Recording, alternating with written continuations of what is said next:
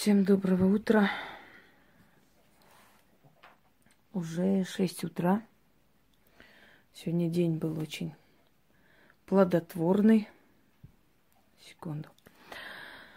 А, итак, поскольку я устала очень, алтарь не буду открывать, а, потому что сегодня я хочу подарить такие ритуалы, для которых особо-то алтарь не нужен – но которые очень будут полезны и нужны практикам.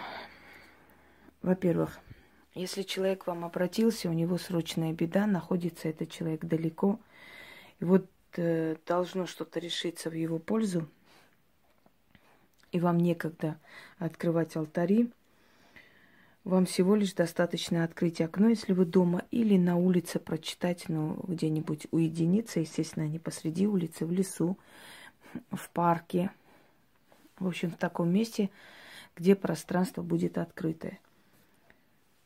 Прочитать три раза этот заговор. Это даже не заговор, заклинание. И к этому человеку вы призовете защитника. После того, как беда минует, пройдет, человек должен откупиться золотом с вами – и тем э, даром, который он посчитает достойным этого откупа. Именно с вами, потому что э, откуп и как бы благодарность за помощь у духа будет уже от тех сил, от тех сфер, откуда он пришел. То есть, помогая человеку в данный момент, эта сила заслуживает каких-то, ну и, грубо говоря, поблажек, какой-то помощи. Вы имеете право такое делать, вы имеете право, если у вас достаточная практика, имеете право просить э, силы о каких-то привилегиях для тех духов, которые вам приходят на помощь в нужную минуту. По сути, это ваша сила, это ваш один из ваших страж... стражников, которого вы отправляете на помощь человеку. Вот срочно нужна помощь. Он находится в беде. Либо его преследуют, либо ему грозит в данный момент огромный штраф, да, или тюремный срок даже. Это может отвести беду. Э, за эту работу цену не назначайте, поскольку э, эта работа внезапная, вот в такой момент стремительный, когда очень быстро нужна защита, и вы э, помогаете как бы по, по доброй воле, но после человек должен откупиться с вами золотом, опять же, как он посчитает нужным, он не будет, не должен, по крайней мере, принести какую-нибудь безделушку, да, без как бы с выпавшим камнем, с оторванной застежкой и прочее, прочее. Он должен ценить ваш труд. И он должен откупиться так, как он считает нужным. Это уже должно быть по его желанию. Если человек э, за такую работу, за спасение его жизни, его свободы принес вам коробку конфет и бутылку водки – этому человеку больше не помогайте никогда.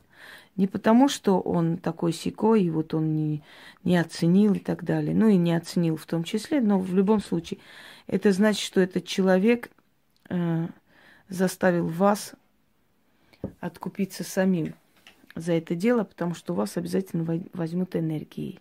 Золото – это энергия, деньги – это энергия. Энергообмен происходит. Когда человек вам делает одну работу, отдает свою силу – вы отдаете деньгами, золотом, дарами. Понимаете, эти подарки или эти деньги вы зарабатываете. Значит, вы тратите свою энергию, свою силу, чтобы заработать денег. Правильно? Вы отдаете энергию.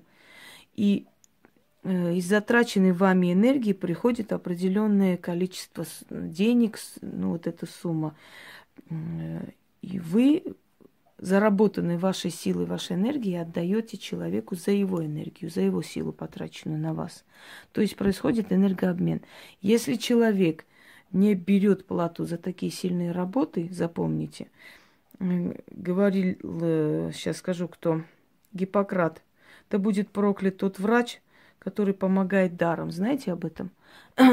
Или по-другому еще говорил, пусть будет изгнан э, из общества врачей тот врач, кто помогает даром.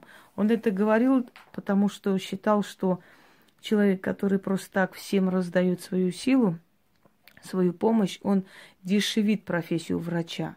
И мы иногда тоже не ценим эту профессию. Мы все жалуемся, вот врачи такие да. А обязаны ли они сутками вас спасать и помогать? Просто так. Их труд тоже нужно ценить, правда?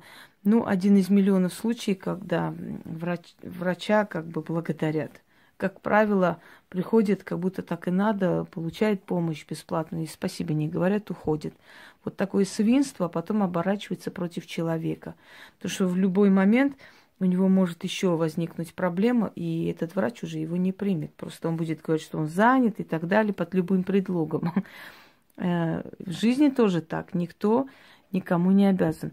Но в этом ритуале вы не должны назначать цену, потому что это практически экстренный случай. Понимаете, это момент жизни и смерти, когда вы помогаете, надеясь на порядочность человека. То есть в этот момент вы не должны стоять в тупик человека, как некоторые говорят, вот, пользуются бедой, берут деньги. Видите, бедой не пользуемся. Во время беды помогаем. Но надеемся на благодарность людскую, потому что не всегда приходится, да, надеяться на эту благодарность. А что касаемо всего остального, вы, когда у вас зуб болит, придите к врачу и скажите, что у вас беда, у вас зуб болит, и вам должны, обязаны просто так все делать. И вы посмотрите, что вам скажут. Или приходите в аптеку, скажите, что вам нужен срочно обезболивающий, потому что у вас боли, и дайте нам бесплатно, у меня беда. Никто э, просто так ничего не делает. Но хотя ведьмы, я вам хочу сказать, что, наверное, 60% своей работы они делают просто так и даром. Очень многому количеству людей, да и то, что я вам дарю, это тоже есть даром. Правда ведь? Как правило, многие продают свои книги, как кота в мешке. Покупаешь, видишь, отличная книга. Или покупаешь, видишь, что взятая со всех сайтов какая-то хрень. Ты не знаешь, что ты покупаешь. В этом случае честно, все вам подарено, все открыто. Так что цените, товарищи. Итак, начнем.